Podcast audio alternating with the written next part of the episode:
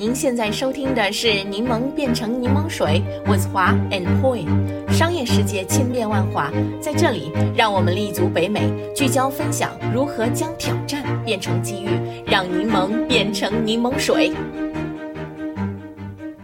柠檬听众朋友们，大家好，我是华。大家好，我是 Poi。在今天的这个节目里呢，我们想和大家聊一聊这个 Lego，中文呢就是乐高。为什么要聊乐高这件事情呢？因为就是在圣诞节前夕，我问我的老公啊，你想要什么圣诞礼物？他就马上跟我说他要乐高。那我家老公呢，其实已经六十多岁了。以前呢，每次我们路过这个 shopping mall 里面的这个乐高商店，他呢都会拖着我进去看，而且呢在里面都会流连忘返。因此呢，他跟我说他要乐高，其实我觉得都一点都不奇怪。虽然我们都感觉乐高是给小孩子玩的，是不是？但是其实呢，乐高并不是。所以在今天的这个节目里呢，我们是不是可以来聊一聊乐高的这些魅力？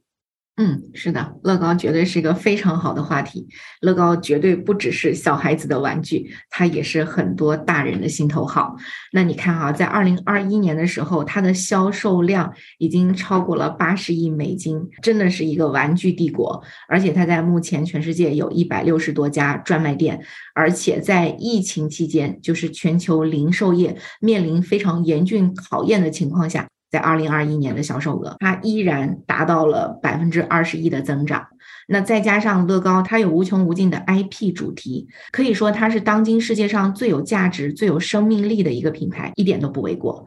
而且可能大家都还不知道，其实乐高的年纪比绝大部分的人都要大。在二零二二年，他已经度过了自己九十岁的生日了。啊，的确如此啊！这样一个九十高龄的这个品牌，可以一直保持活力。做到好像老少通吃，真的是很不简单的。而且呢，这个乐高的粉丝社区也是像雨后春笋般的出现，很多不同种类的这个乐高更是成了这个收藏家和二级市场利润丰厚的这个宝贝。现在我们有些时候听到有些父母说：“哎，我们家的孩子都不再喜欢玩玩玩玩具了，一天到晚都是盯着那个 iPad 在在玩，是吧？”但是呢，其实根据一些市场的数据表明。这呢，还真的是一个完全错误的一个 perception。美国的这个玩具业目前的收入已经超过了以往任何时候，而乐高呢，就是其中一个最引领潮流的典型品牌。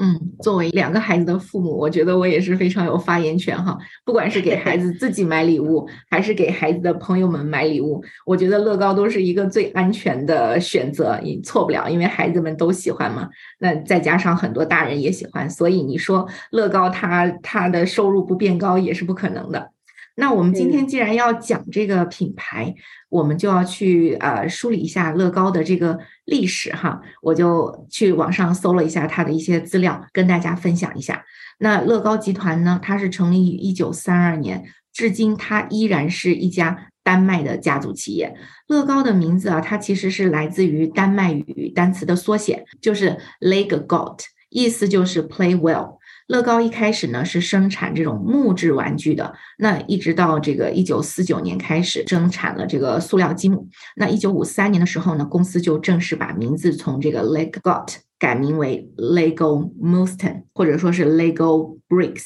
而且在一九五八年的时候正式获得了专利。那从此之后呢，所有的乐高积木颗粒都是可以互相锁定的。虽然很简单啊，但是非常的经典，具备这种持久的价值。可以共同融入到乐高玩具的生态系统当中，互相关联，并且构建无限的可能性。从那个时候起啊，乐高积木就开始注重将这个主题引入到他们的产品当中，并且开始涉足这个品牌的授权、零售，还有主题公园等等领域，逐渐逐渐就把乐高变成了一件件的艺术品。他们做了很多很有意思的创作，比如说用十万颗积木搭出来一个劳斯莱斯的发动机，用七万颗积木拼出来一个金门大桥，用这两万多颗的积木拼出来一个纽约的帝国大厦。无论是消防局啊、警察局、医院，还有这些电影场景，还有从这个故事情节到人物，都可以用这个乐高积木来拼搭还原。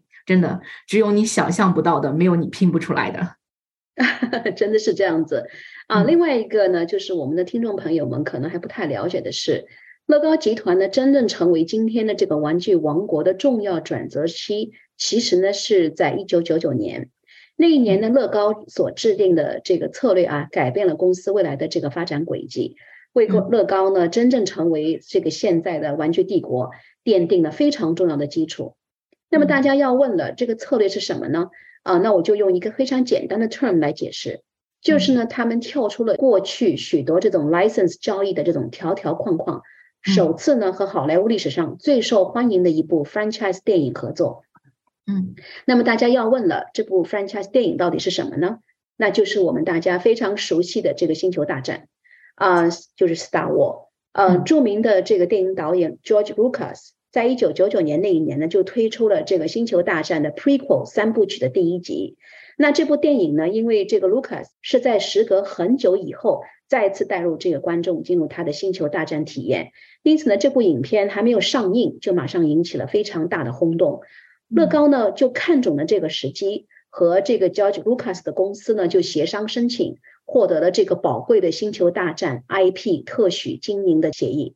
那在一九九九年影片上映的时候呢，乐高就配合这个电影推出了这个十三种以这个星球大战为主题的乐高套装，一下子呢就引起了非常大的轰动。那这些套装呢不但是供不应求，更是为他们的这个公司注入了新的活力。也就在随后的二十年以后啊，单单星球大战这个主题，乐高呢就一共推出了七百多套不同的这个套装，五款这个视频游戏，甚至呢还有网络电视剧啊，还有这个其他的新产品等等等等。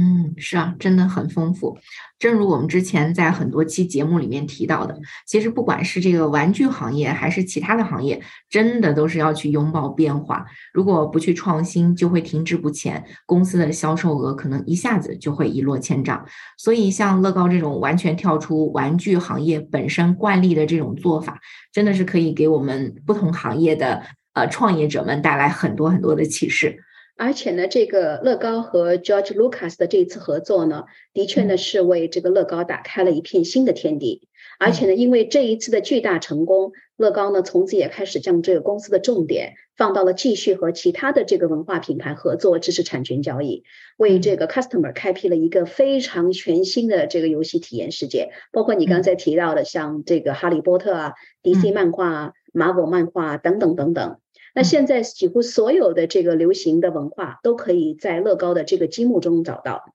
另外呢，我觉得乐高最成功的地方就是抓住了星球大战这个机会，不仅呢是在游戏产品的设计上做到成功的借力，而且呢是在其他的领域全面的开花，包括这个产品的可用性啊，公司的这个零售战略啊，为消费者创造话题等等等等。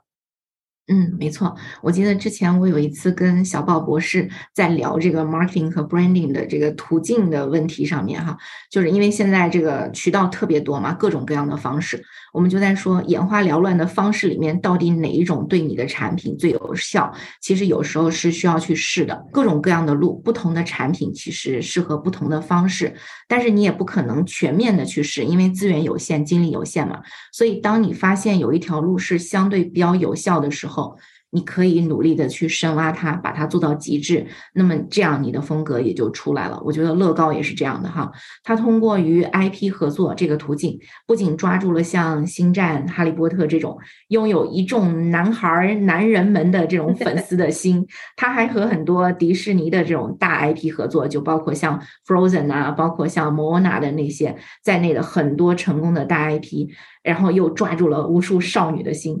尤其是像 Frozen，它呃风靡的那些年，我相信乐高真的是不知道靠这个 IP 赚了多少钱。一方面呢，那些大 IP 的粉丝们看到自己喜欢的 IP 的这个乐高，肯定也是乐得掏腰包去收藏一套。那么乐高呢，也随着这些大 IP 们走到了世界各地的粉丝面前。另外一方面，对于 IP 自己来讲，比起这些 IP 自己开发的周边产品。那么，以乐高的形式来诠释这个 IP，也会更具有高级感，更具有探索性，而且也更具有保存和收藏的价值。所以，大 IP 们也会乐得跟乐高合作。我相信乐高帮他们完成变现的这个能力，肯定也是差不了的。所以，这就变成了一件共赢的事情。啊，真的不禁让人感慨一句啊，IP 的尽头是乐高啊。对对对 对，所以华姐，那么我再想问一个问题啊，就是除了与这个文化品牌进行知识产权合作之外，您觉得乐高还有其他什么地方做的比较成功呢？可以跟我们的读者朋友们分享一下呢？乐高真的是啊，好像是一个越来越年轻的这个九零的高龄品牌了。我觉得，如果从这个宏观的角度来讲，大家都知道这几年的疫情虽然颠覆了我们大多数人的这个日常生活，但是呢，由于在家时间也比以前要多很多，不管大人呐还是小孩儿，大家玩玩具的时间似乎也增加了很多。所以呢，就像我最近看到一个数据，二零二一年美国玩具零售额达到了二百八十六亿美元，就是比二零二零年的时候要增长百分之十三。虽然呢，这个疫情给我们带来了很多负面的影响，但是我非常坚信一句话，就是 Every cloud has a silver lining。它呢也给我们很多家庭带来了时间，这个非常宝贵的礼物，让我们重温和家人一起玩游戏、一起共度时光的这个乐趣。那正因为如此呢，乐高呢也就抓住了这个难得的市场增长的好时机。由于呢，像其他的这个娱乐行业，包括像电影院啊、游船呐、剧院呐，这些都因为疫情而关闭。那很多家庭呢，不但多出了时间，忽然之间也多了很更多的这种可支配的收入。嗯，那一套乐高呢，我们也知道这个价格是不菲的，但是呢，由于这个口袋稍微宽裕了一点，即使乐高没有做很多促销活动，消费者对它的这个价格的敏感度似乎在开始降低。当然呢，我觉得从去年夏天开始。北美的市场呢，一直在这个通货膨胀的边缘徘徊，因此呢，乐高的这个销售情况，我觉得应该也可能会受到一些影响吧。嗯，华姐，这一点我真的非常的同意，就是乐高用它的这个使用价值，可能降低了大家对于它的价格的这个敏感度哈。而且我也真的是发现很多身边的朋友在疫情期间开始玩乐高了，因为乐高可以让人非常专注的沉浸其中。拼完一整套乐高以后，你就有一种快乐的成就感在里面。那而且像华姐您开头说的，乐高是让大人和小孩都会上瘾的游戏。而且现在的乐高产品跟七八十年代相比，已经复杂了很多很多。我还看到过那个 YouTube 上面有一个叫做 The Brick House 的频道，就是由一位爸爸带着他的两个孩子一起玩乐高。呃，去跟观众分享如何收集和设计拼搭乐高积木的视频，这种消费者自发创造的内容也让乐高的这个 community 越来越 popular。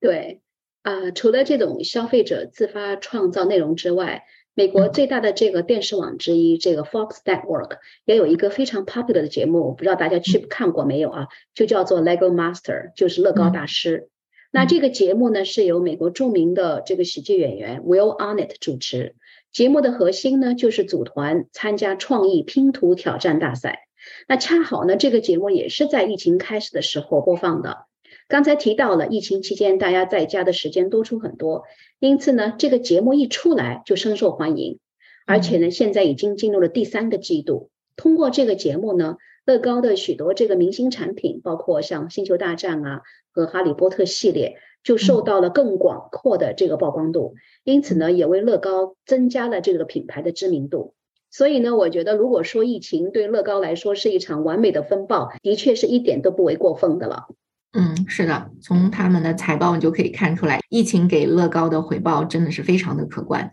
你看哈，从他们二零二一年的财务数据就可以看到，他们比二零二二年增长了百分之二十七呀！天哪，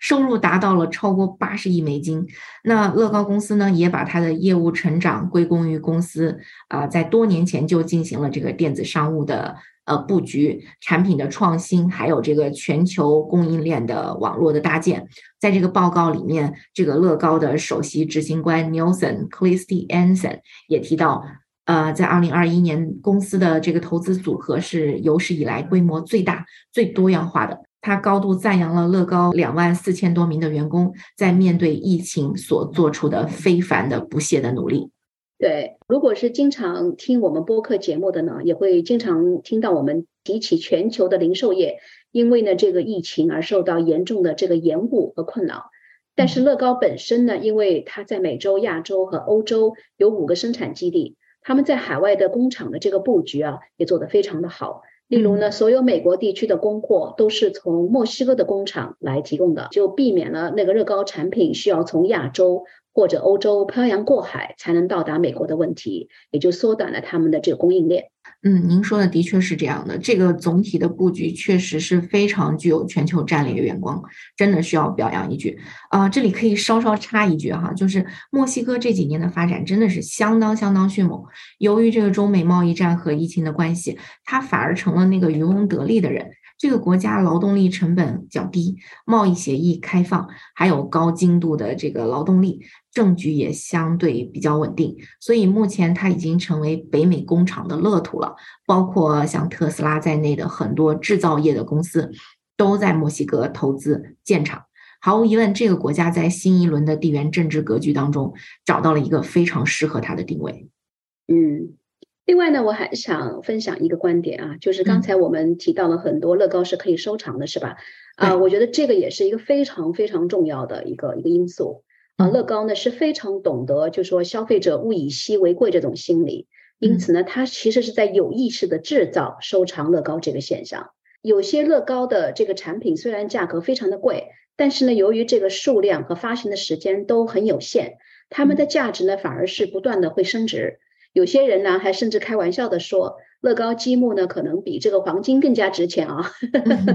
也是乐高呢，就是把这种啊消费者的心理成功的运用到自己的这个商业策略里面，嗯，而且呢，你看喜欢收藏乐高产品的大多数都是成年人，主要呢是购买他们自己在年轻时买不起或者错过的那些啊乐高的套装。嗯，那刚才呢，霍尔你也提到了，就说有一个 YouTube 的频道叫做 The Break House，那这个视频的主人公他也是一个乐高的收藏迷，他呢就在自己的这个 house 里面特地设计了一个乐高 investment room，里面呢就存放他将来要出售的啊这些乐高游戏的套装，而且这些套装呢都是目前已经在市场上断货的了。他估计他所收藏的这个乐高产品。当时的这个零售价格大概在两万四千到两万五千美元之间，但是呢，现在都已经上升到至少四万两千到四万三千美元之间，差不多上涨了百分之七十左右。那这可是比很多股票或者其他的这个投资上涨速度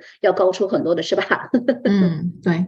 因此呢，很多乐高迷呢就将乐高产品看成是一种投资的策略。你甚至呢可以去一些网站去查看跟踪哪些乐高的产品最值钱，哪些乐高的主题是最受人欢迎的，并且呢可以使用这个机器模型来预算乐高的这个价格，以及呢如何管理乐高收藏品来获取最大的这个投资回报。嗯，所以说以前的一句古话叫“玩物丧志”嘛，这句话套在乐高的身上已经不奏效了。因为乐高不仅可以是一种益智的玩具，而且可以一边玩一边赚钱。难怪这些乐高爱好者们会把这个事情当成一个事业在认真的做。我想也正是因为有了他们这种 commitment，乐高才会有如此顽强的生命力。嗯，我觉得乐高也没有不负众望哈，他也是在他自己的产品上面下足了功夫。你看，他们为了让产品拥有稳定的质量，保证这个积木的可玩性，呃，不至于玩一段时间以后就松松散散的，一碰就倒，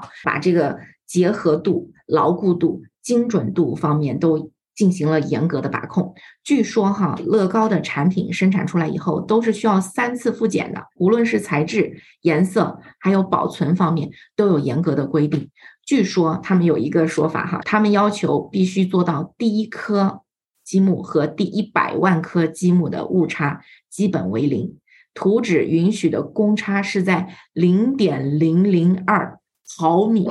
这个厉害。对呀，如此严格的出品，那模具的造价肯定就很高，那造价高呢，售价也就降不下来。但是也正是因为他们有这么严格的努力，也让他们不负这么多玩家的热爱，让它具有了这种收藏的价值，也让它像其他投资品一样。就变得保值和增值，让乐高成为可以世世代代相传的这种家族财富。那我们都可以想象得到，就是很多老一代的家庭里面，可能家里橱窗都是摆的一些装饰品啊、花瓶啊，或者是古玩等等，对吧？但是我们真的看到很多年轻一代的家庭里，许多都是摆满了衣橱柜的乐高成品。所以，据我看到这个 Google 搜索的数据显示，乐高在二零二一年已经获得了最受欢迎。最受欢迎玩具品牌的桂冠。那么乐高呢，也是迄今为止搜索次数最多的品牌，在过去的十二个月里面有七千六百三十万次的谷歌搜索，这个数字可以说是庞大无比啊。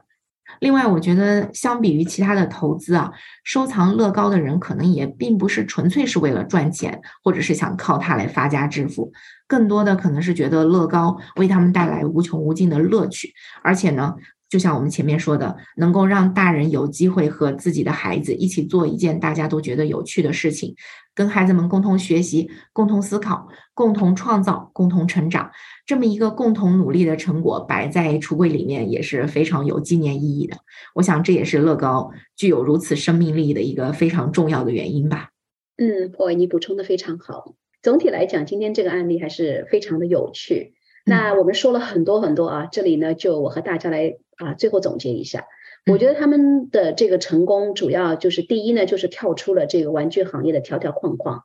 通过跟这个好莱坞大片的合作，闯出了这个玩具领域和其他文化品牌知识产权交易的这种新模式，一下子呢就把自己的这个 business 带到了一个更加广阔的天地和一个更加高的 level。嗯啊，第二呢，就是我觉得。虽然疫情呢的确为乐高带来很多意想不到的好时机，但是我觉得乐高啊和其他在疫情期间其他一些迅速成长的这个品牌相比，我觉得他们本身就是有非常强大的这个 foundation。那我们谈到品牌的成功，我们一直坚持这样一个观点，那就是 brand is a promise being consistently kept。那这句话里面呢有两个词非常重要，一个呢就是 promise，就是承诺；那第二个呢就是 consistently kept。那如果任何一个品牌如果有再好的这个承诺，有再好的 promise，但是呢不能做到这些 promise 的话，都将是会昙花一现的。而乐高呢，就是在疫情期间不断抓住了这个天赐良机的机会。更加重要的呢，是他们从产品、从供应链、从这个啊质量、从那个创意等各个角度，都持续保持了他们的这个 promise。那第三个，我就是觉得很有意思的就是他们那种制造、提升乐高价值的能力。那正是因为这种政策呢，为自己的公司持续的建立一大批这个忠实的粉丝，一代接一代的为这个已经是九十高龄的品牌带来无穷无尽的这个活力和源源不断的这个价值。嗯，华姐，你总结的太好了，这真的是一个可以让我们听众朋友们好好学习的品牌案例。我最后再总结一句话啊，就是 真的，他们准确的挖掘了自己的优势和价值，然后用无穷无尽的想象力去诠释和创新，真的是太棒了。好了，那今天的节目呢就到这里了。在结束今天这一期的节目之前，我们也想询问一下我们的听众朋友们，你们对今天的话题有何感想呢？欢迎大家去我们的网站 turn lemon into lemonade 点 com，点击我们今天这一集的 link。如果你想加入我们在多伦多的柠檬群的话，请与我们联系。我们的微信号是 real stone r e l s t o n e。我们的网站上也有其他的联系方式。谢谢大家的收听，我们下期节目再见。再见。感谢收听我们这一期的内容，欢迎订阅我们的 Podcast 频道，搜索“柠檬变成柠檬水”。我们期待与你一起热爱学习，热爱思考，热爱品牌，热爱挑战。